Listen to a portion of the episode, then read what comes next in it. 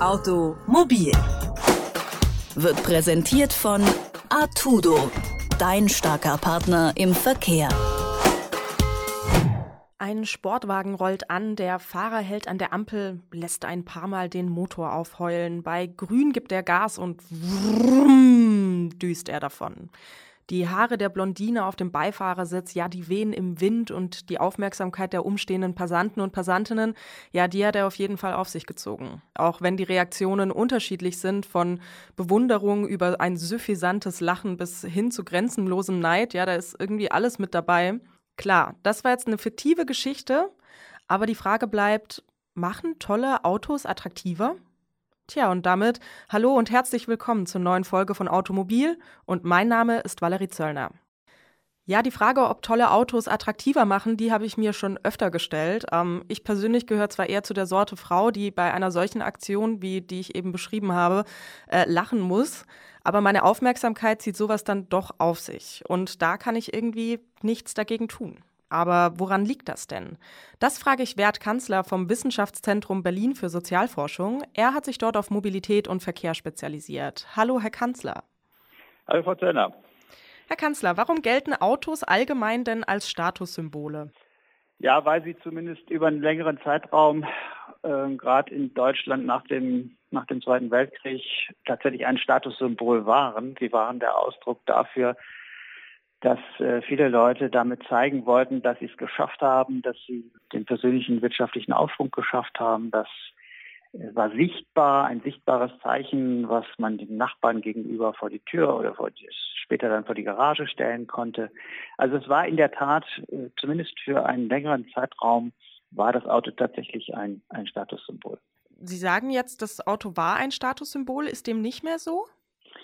Es ist jetzt deutlich differenzierter, als das etwa in den 60er und 70er Jahren war. Es gibt äh, natürlich jetzt auch noch Menschen, für die das Auto, das eigene Auto ein klares Symbol ist, die ähm, auf diese Art und Weise zeigen, dass dass sie sowas gebracht haben, da gilt das immer noch, aber es gilt nicht mehr für die Gesamtgesellschaft. Es ist nicht mehr das vorwiegende Statussymbol, sondern es ist eines unter mehreren und eben, wie gesagt, auf bestimmte Schichten und Milieus vor allen Dingen bezogen. Für andere ist es gar keins mehr. Es gibt sogar äh, Gruppen und Schichten und Milieus, wo das Auto äh, entweder gar keine Rolle mehr spielt, also das ist eher so ein Understatement, ähm, oder es gibt sogar mittlerweile äh, auch Gruppen und Milieus, wo das eigene Auto sozusagen nicht abgelehnt wird, aber wo man eher darauf Wert legt, nicht damit identifiziert zu werden.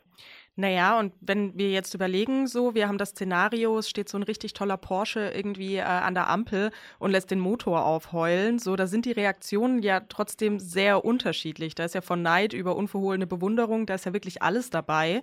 Ähm, warum reagieren Menschen denn unterschiedlich auf eben zum Beispiel so ein Statussymbol? Weil die Einstellungen dazu auch so unterschiedlich sind. Es gibt nach wie vor, klar, es gibt unverhohlene Bewunderung, es gibt Neid, wie Sie sagen, es gibt aber auch Leute, die sagen, um Gottes Willen, muss das sein hier, vor allen Dingen in der Stadt, muss man hier so ein, so ein trotziges, aufheulendes Ding haben. Also wir haben sozusagen die, die, die ganze, ganze Spektrum an, an Emotionen, an, äh, an Reaktionen auf das Auto. Das ist eben nicht mehr durchgängig das klassische Statussymbol. Was ist, das ist meine These, ja über einen langen Zeitraum, also in der zweiten Hälfte des 20. Jahrhunderts war, da war das relativ äh, unangefochten. Da war klar, das Auto ist, äh, ist bis, also es gab keine wirklichen Gruppen größeren, größerer Art, die sich dagegen oder die das völlig unberührt gelassen hat. Das war weitgehend akzeptiertes, sichtbares Statussymbol. Ja, und selbst wenn ich mich jetzt zum Beispiel eben nicht so von tollen Autos angezogen fühle, Sie meinten eben schon auch, da gibt es bestimmte äh, Gruppen in der Gesellschaft, die juckt das überhaupt nicht, sage ich jetzt mal so. Aber meine Aufmerksamkeit erregt es ja trotzdem. Warum ist das denn so?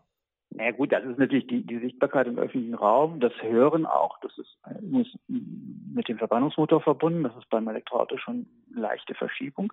Aber das ist die, die, die, die starke Sichtbarkeit, äh, das Raumgreifende des Autos im öffentlichen Raum. Und das hängt natürlich damit zusammen, dass der öffentliche Raum äh, gerade in der Stadt natürlich auch über Jahrzehnte auf das Auto hin ausgerichtet war. Und ähm, auch äh, die Sichtbarkeit, die Inanspruchnahme, die selbstverständliche Inanspruchnahme von Platz, und je schneller ein Auto muss, desto mehr Platz braucht es auch, Ähm, das ist ja alles daraufhin äh, sozusagen gebaut worden über, über lange Zeit. Deswegen kein Wunder, dass das nach wie vor so wirkt.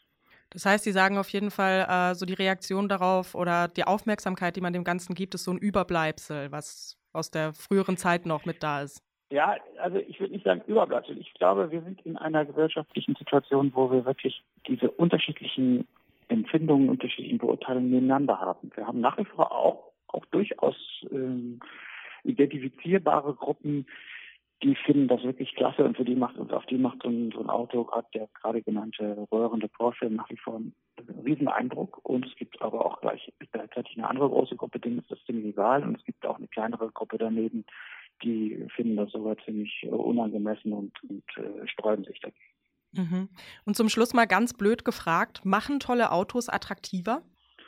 Da ist die Antwort genau die gleiche. Es gibt äh, Milieus, da ist das so, da wirkt das nach wie vor so. Da muss man, um ein Date erfolgreich abschließen zu können, möglichst mit einem dicken Auto vorfahren.